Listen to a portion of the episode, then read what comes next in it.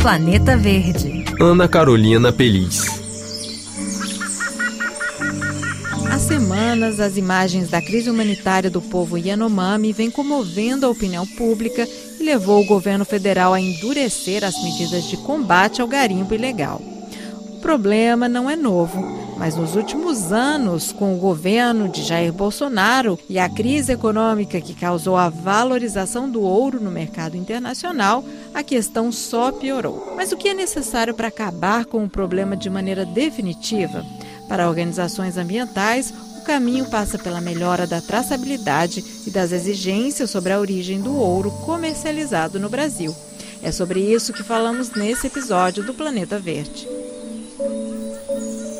Para Larissa Rodrigues, gerente de portfólio do Instituto Escolhas, a legislação sobre o comércio do ouro no Brasil facilita e até estimula as invasões criminosas. Infelizmente, no Brasil, nos últimos anos, a gente construiu um arcabouço aí, uma legislação que cria uma cena de crime perfeito na Amazônia, dizendo assim que todo ouro de garimpo ele precisa ser vendido só com preenchimento assim de um formulário em papel, ou seja, o garimpeiro, qualquer pessoa que trabalhe para o garimpo pode vender o ouro para uma instituição do sistema financeiro, né, que são as distribuidoras de títulos e valores imobiliários aqui no Brasil, e é precisa preencher um formulário em papel dizendo quanto de ouro está vendendo e de onde vem. Então ela coloca nesse formulário qualquer informação, porque ela não precisa comprovar, não precisa ter nenhum documento, não existe checagem nenhuma.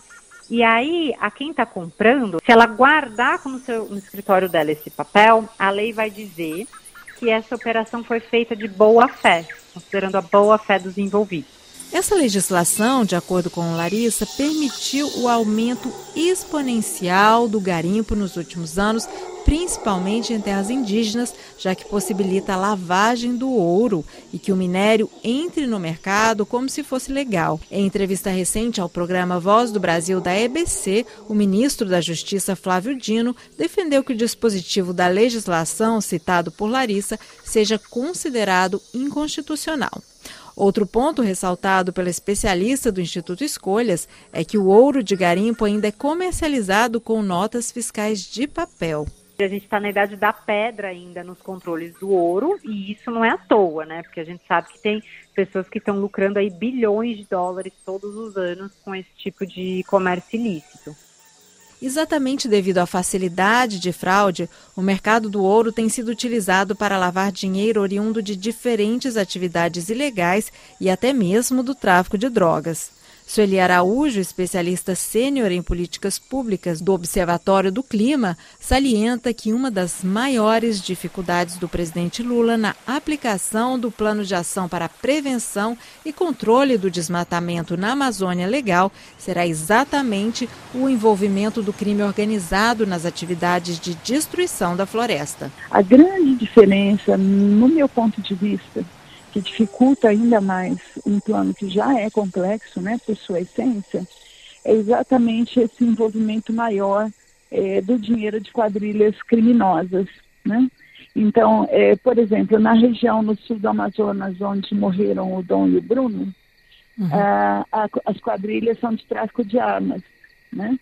É, na terra indígena Yanomami, o envolvimento é de dinheiro do PCC, o, PP, o PCC nem está na linha de frente, mas ele financia em grande parte tudo isso. Tem mapeamentos do Fórum Nacional de Segurança Pública que mostram uma lista enorme de organizações criminosas atuando na Amazônia. Não é lá que é só que elas atuam, mas isso é uma novidade, né?